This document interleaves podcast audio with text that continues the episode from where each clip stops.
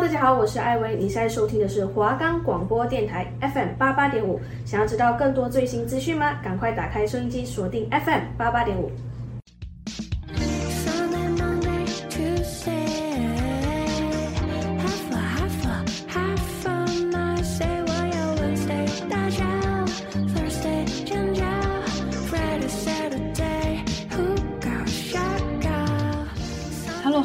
这里是纯说书，我是主持人 Lucy，我是主持人 Zoe。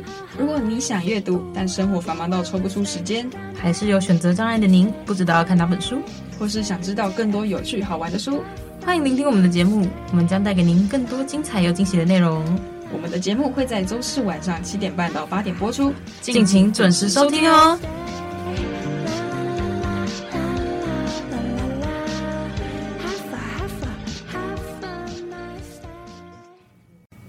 我们的节目可以在 First Story、Spotify、Apple Podcasts、Google Podcasts、Pocket Casts、Sound On Player，还有 KKBox 等平台上收听，搜寻华冈电台就可以听到我们的节目喽。耶耶！Hello，大家好，这里是纯说书，我是主持人 Lucy，我是主持人 Zoe。好，我们今天呢也是要介绍书。然后今天是我们的最后一集节目了，就是大家且看且珍惜这样子。好，我们，好，我们今天我们今天要介绍的书是《图解人际心理学》，交际潜规则无法逃脱，心理学大师为你速解交往密码。在与人的交往中，唯有令你和对方都舒服，找到彼此之间的平衡点，才是最好的人际关系。你知道吗？帮助他人是一本万利的买卖，宽容是与人相处的通行证。我们都具有成功的可能性。不言不语有时最有说服力，和别人一起走才能走得远。人际交往中的潜规则错综复杂，本书将以不一样的视角为你进行有深度、有智慧的剖析。我要教你解决问题的思路与方法，帮你迅速成长为人际高手。耶耶，等不及了，好像也。好啦，嗯、没事，就大家自己可以就是继续听这样。我们中间会分享一些书里写的效应，然后我们个人是觉得蛮有道理的，只是我们看完就会忘记了，所以不要不要说出来，就一看就会，一做就废。耶、yeah，好了，没有啦，那我们废话不多说，我们直接开始吧。嗯，就是这本书里面讲的大概九十几个。就是几个人际 人际心理学的效应，那我们就会挑几个我们比较常用到的，或者是比较容易有想法、有共鸣的来讲。然后，如果说大家就是听完之后觉得就是哦，我还想要知道更多，然后我对还有很多东西有兴趣，你可以继续借这本书，就可以自己看。这样，好，那我们开始喽。好，我们第一个要分享的人际关系效应呢，是蝴蝶效应。一只生在南美洲亚马逊河流域热带雨林中的蝴蝶，扇动几下翅膀，可以在两周以后引起美国德克萨斯州的一场龙卷风。其原因就是蝴蝶扇动翅膀的运动，导致其身边的空气系统发生了变化。先是产生微弱的气流，而微弱气流的产生又会引起四周的空气以及其他系统产生相应的变化。由此引起了一个连锁反应，最终导致其他系统的连锁变化。一些小细节同样能引起人际的飓风，因此别纵容自己的小毛病、小脾气和小弱点。或许那就是导致你人际关系不良的蝴蝶。你的小毛病或许正好是别人的大忌讳。经常听到类似这样的例子：因为一个用语错误失去了一大笔生意；因为一个电话的沟通不良遭到顾客的投诉。因为一个小小的怠惰，耽误了朋友的大事，诸如此类。经常有人说，成功都是差在一点点，九十九趴的努力都做了，差的一趴就与成功擦肩而过。或者说，只要你做的一趴，剩下的九十九趴就是水到渠成的事。不过，通常我们都自以为是地认为这一点点实在微不足道。我们无法改变别人，就从改变自己的一个小细节开始吧。你会发现，细节也会引起良性的飓风。挖走你的阴霾，为你迎来交际的春天。大家应该对蝴蝶效应都还蛮熟悉的吧？就是常常会听到，然后像是在一些电影啊，或者是游戏里面都会讲到。但是有一些像是前阵子有出一个三 A 大作嘛，就是黑象集，然后黑象集它里面就是在讲蝴蝶效应，它是一个系列的游戏，它前阵子出的，我记得好像是，好忘记了，反正就是那个游戏呢，它主要是在讲蝴蝶效应，就是你在里面做的一些选择呢，可能会害角色在之后之后的一段时间内后死亡，然后你会不知道说，哎。为什么我就是我那时候没有拿这个这一把刀会害死他这样子？然后我们玩的一些像是小时候可能有玩过一些什么恋爱游戏之类的，就是选选择。然后呢，如果说我选择跟他去约会的话呢，好感度就会提高；没有选择跟他去约会的话，感觉好感度就不会提高。然后到时候好感度不够，我们我跟他就不会交往这样子。就是游戏里面嘛，呃是。然后反正就是呢，就是我们做的一些，我们像我们帮助别人，可能别人之后也会给我们一些回馈。如果说我们今天让别人不舒服，那他们也会给我们一些让我们不舒服的反应。这这是蝴蝶效应，想要说的是，就是你做的一个小决定，可能会影响到后面的一些大事，这样子。然后再来有一个理论，我个人觉得是非常，我个人觉得非常有趣，它叫做独特性理论，就是当个体与周围的人不太一样时。我们会感到不舒服，但是同样，如果当个体和周围的人太过相似的时候，就是也会感到不舒服。这个就是独特性理论。就独特性理论呢，它是要告诉我们，应该要用这样来理解：就是第一个，就是独特它是常态，然后呢，从众它也是常态。树上没有一模一样的两片叶子，地上也没有一模一样的两个人。独特本身是客观存在，因此不需要太过强调自己的与众不同。树上那些并不一样的叶子呢，有一个共同名称，就叫做叶子。从众不过就是为了要保护自己。第二就是强调自己感受的独特性。当你想要表现自己的独特时，不需要借助任何夸张的动作还有表情，你可以轻轻说出自己的感受，这就是你独特性的根源。第三，发现他人的独特性。每个人都希望自己是独特的，记得去发现他人的独特之处。这会让他感觉到被重视，反过来，他也愿意对你进行更多关注。如果两人恰好能够彼此欣赏，这就是所谓的惺惺相惜。无论如何，你不过是你自己。只有在比较中才能彰显独特，能够在保留自己独特性的同时和大家和平相处，这就是你最大的独特。什么意思？就是说我们可以从众，但是我们也可以从中间。发挥我们自己的独特性，然后从独特性当中又可以去，又可以去融入大家，这就是独特性理论厉害的地方，就是可以自己自我拿捏，众人中间保持自己的风格，但是不会特立独行，这就是我们一个算是每个人都可以学习的功课，所以我个人认为这个还蛮有趣的，跟大家分享。接下来我们要讲的是皮格马利翁效应，不知不觉成为他所期待的样子。古希腊神话中记载了这样一个故事：塞浦路斯国王皮格马利翁非常喜欢雕塑。一次，他用一块象牙精心雕塑了一个美女像，并且给她取了个名字。这尊雕塑实在太美了，以至于皮格马利翁竟然一天一天地爱上了她。于是，他就每天都对着雕塑赞美她的美貌。倾诉他的相思之苦，并且真诚的希望她成为真人，做自己的妻子。皮格马利翁的痴心感动了神灵，雕像真的活了。这就是心理学上的皮格马利翁效应。皮格马利翁效应是指热切的期望与赞美能够产生奇迹，又被称为期待效应，是由美国著名心理学家罗森塔尔和雅各布森在一次经典的实验后共同提出的。一九六八年，罗森塔尔和雅各布森来到一所小学。在学生中进行了一次智力发展测验。测验后，他们根据结果列出了一张学生名单，声称名单上的学生都极具潜质，具有较大的个人发展空间。八个月后，他们又来到这所学校，再次进行测试，竟发现名单上的学生成绩都进步得很快。事实上，他们所提供的名单是随机抽取的。他们通过权威性的谎言，将这种暗示通过教师传递给学生。教师们在不知不觉中，通过眼神、微笑、言语等途径，将期望传递给那些学生。而学生们受到教师的关注后，变得更加开朗、自信，更加努力地学习，变得越来越优秀。你是否发现，在指责你的人面前，你会变得越来越胆怯，总怕做错事；而在懂得欣赏你的人面前，会更加得心应手，灵感迸发；在需要你帮助的人面前，变得强大；在给予你帮助的人面前，变得弱小。对方对你的期待，在一定程度上决定了你的样子。同样，你的期待也可以塑造对方的模样。这个大家应该蛮熟悉的吧？就是皮格马利翁效应。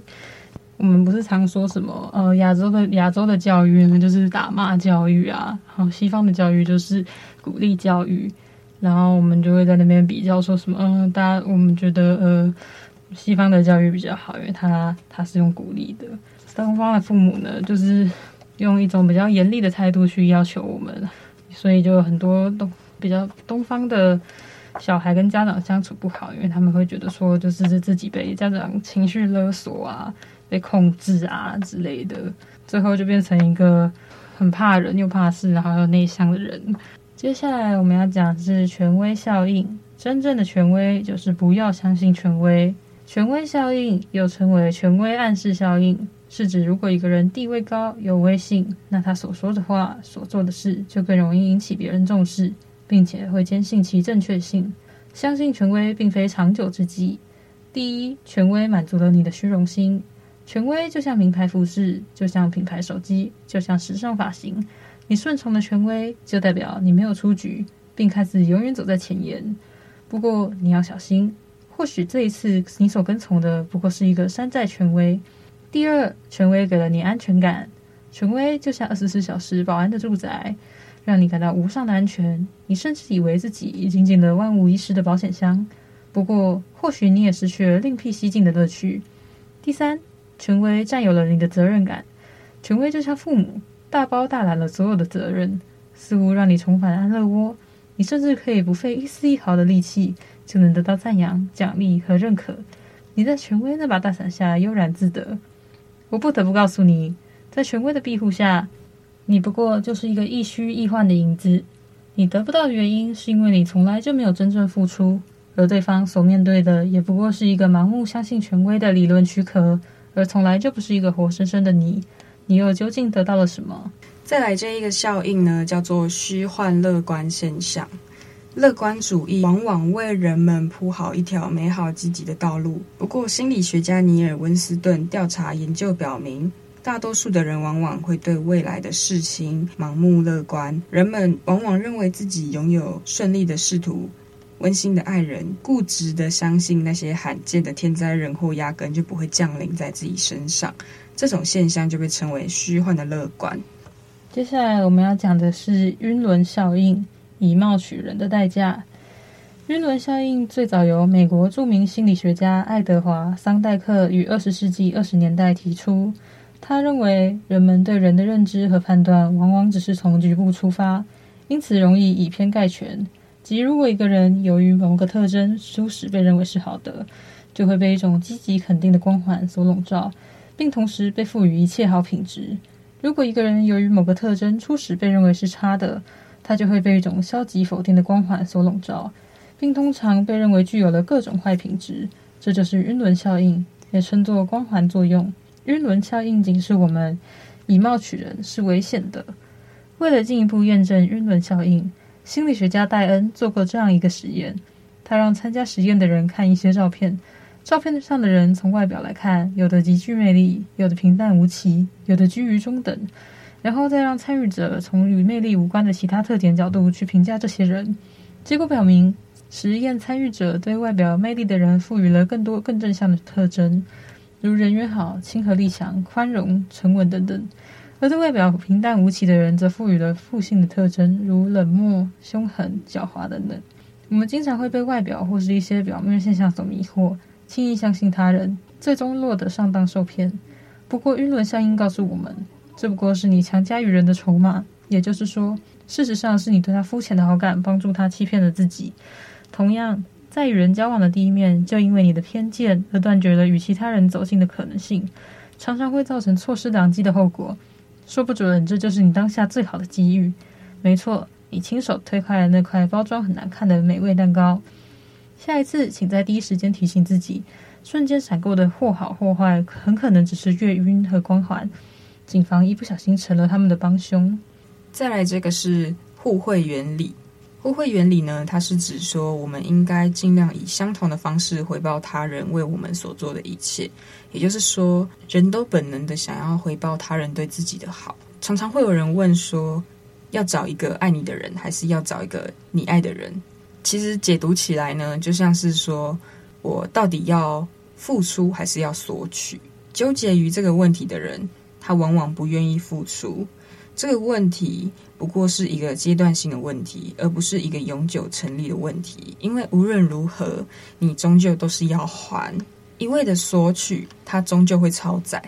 一个人是具有一定容量的，总是在索取，他有一天就是会满出来。你有一天就是会承受不了别人对你的好。然后再来就是付出，也是你隐藏起来的需要。如果一直索取，还是不能满足你的需要。代表说你有一种需要，就叫做付出。再来就是索取和付出呢，它需要达到一个动态的平衡，就像是人生的传送带，两者其实是互为动力的。那如果有一天你的传送带停停掉了，就要考虑一下是哪边有出问题。从对方的角度来说，当你在付出的时候，他就是在索取；当你在索取的时候呢，他就是在付出。你和他之间就是必须要保持一个动态平衡。如果你一直索取，他有一天就会被你掏空。到时候你在付出的时候，或许他已经就不具备接受的能力。我觉得互惠其实很重要，因为不管是任何感情，就是友情、亲情、爱情，其实都是要互惠的。如果都是一昧的有一方在付出的话，其实就很像是。人家说的热脸贴屁热贴热屁股嘛，对不对？热脸贴冷，热脸贴冷屁股。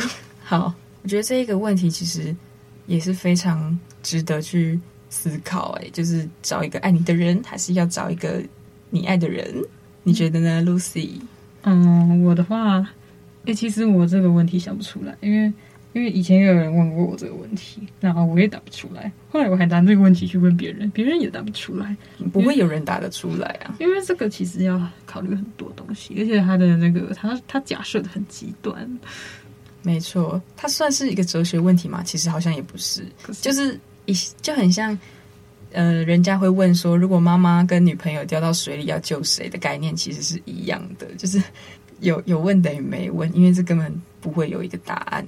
因为各有各的好处，然后也各有各的考量点吧。就是可能爱我的人，他会对我好，然后他会付出的比较多。但是因为我不爱他，所以我不会想选他。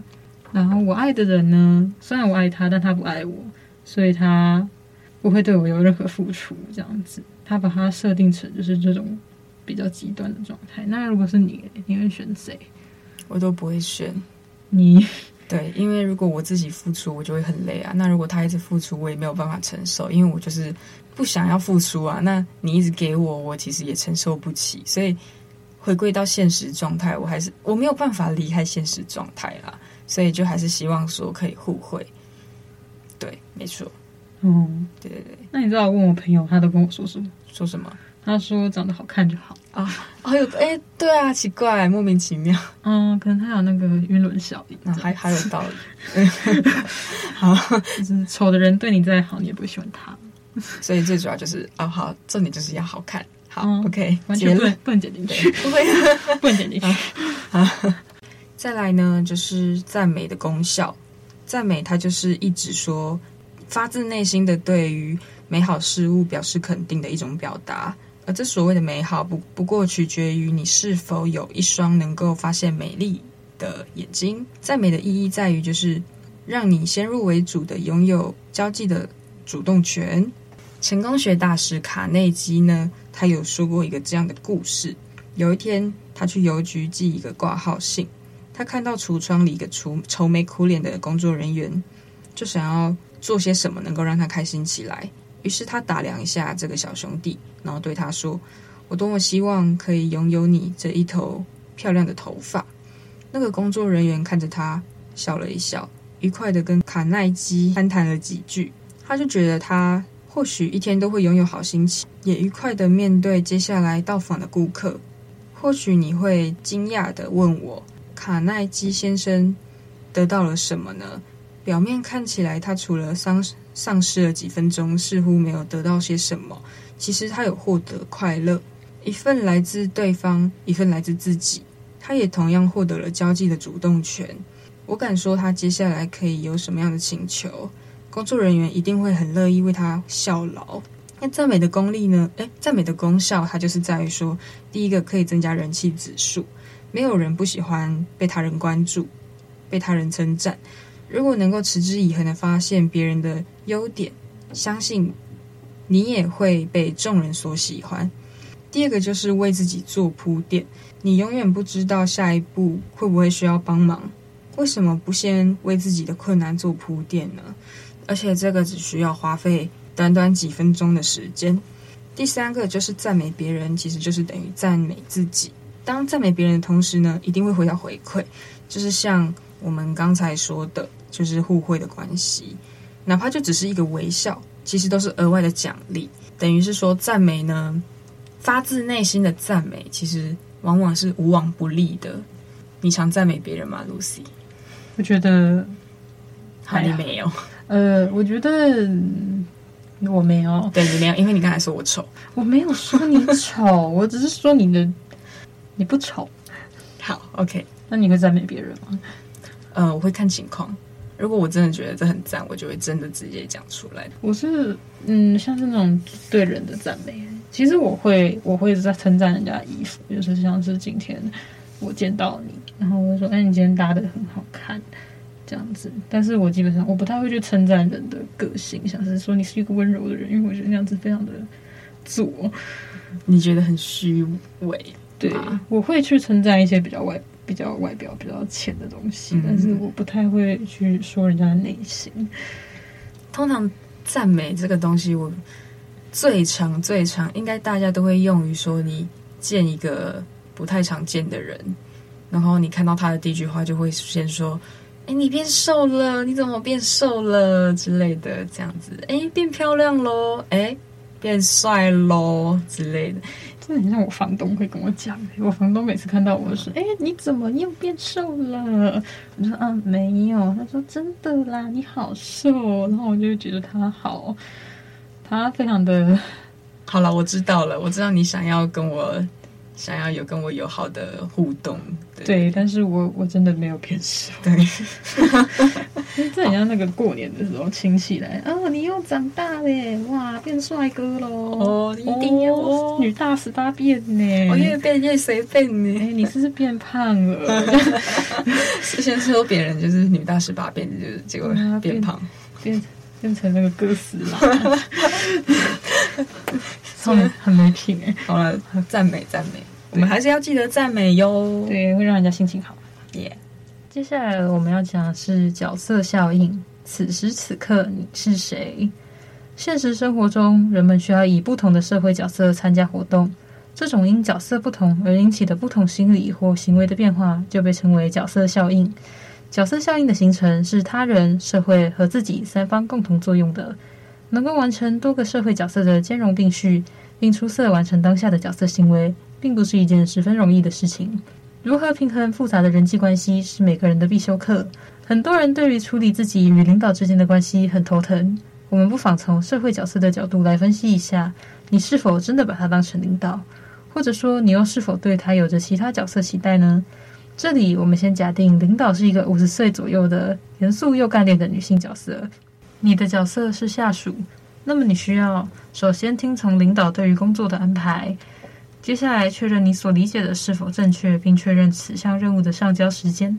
在执行过程中，适时与领导沟通，并及时向领导请教。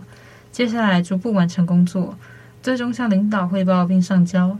但大多数人并不总是在这个既定的轨迹里运行，因为你对你的领导，同时也不排除领导对你有了其他的角色期待，比如你从领导角色想到了初中班主任的角色。那么，你和领导的沟通里不得已多了些师生的成分，或是惧怕，或是崇拜。你还可能从领导的角色想到了母亲的角色。那么，你和领导的沟通里可能多了一些亲情的成分，于是或是亲近，或是疏远，就这样衍生出不少公事公办之外的是是非非。人是情感动物，看似永远无法逃离这样的是与非。至少你需要清醒地知道自己为什么会这样，并时刻提醒自己，就不会迷失在多个角色之间，从而陷入不清不楚的领导与被领导的关系。再来就是回飞镖效应，我们尽量就是要给别人选择，而不是给一个指令。努力限制人们的自由呢，反而常常会引起逆反心理，这就是所谓的回飞镖效应。当你被禁止去做某些事情的时候，反而会激起你对这件事情的好奇心，还有追逐。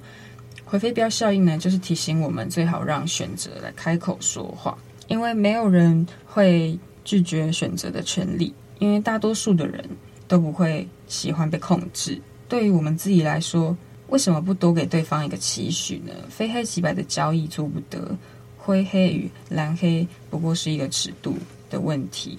事实上，无论他选哪一个，都是我们想要的结果。我们给对方一个选择权，至少会有五十趴的可能会让事态顺着你的意愿发展。如果够聪明的话，就在你十分想让对方接受你的馈赠时，不去问他要或不要，而是问他问茶 还是咖啡。你给对方一个命令，不如给他一个选择，因为基本上。你给他一个选择，基本上他其实都会顺着你想要的那个方向走。用命令的呢，他反而会觉得感觉不太好。我个人觉得这个也是一个蛮实用的技巧啦。好，那我们今天的节目就差不多到这边结束了。不知道大家你说什么？嗯，也是我们最后一个节目了。确实，耶，终于不用再录了。哦，没有，我们还有下学期。嗯，没关系，至少现在短暂的解脱。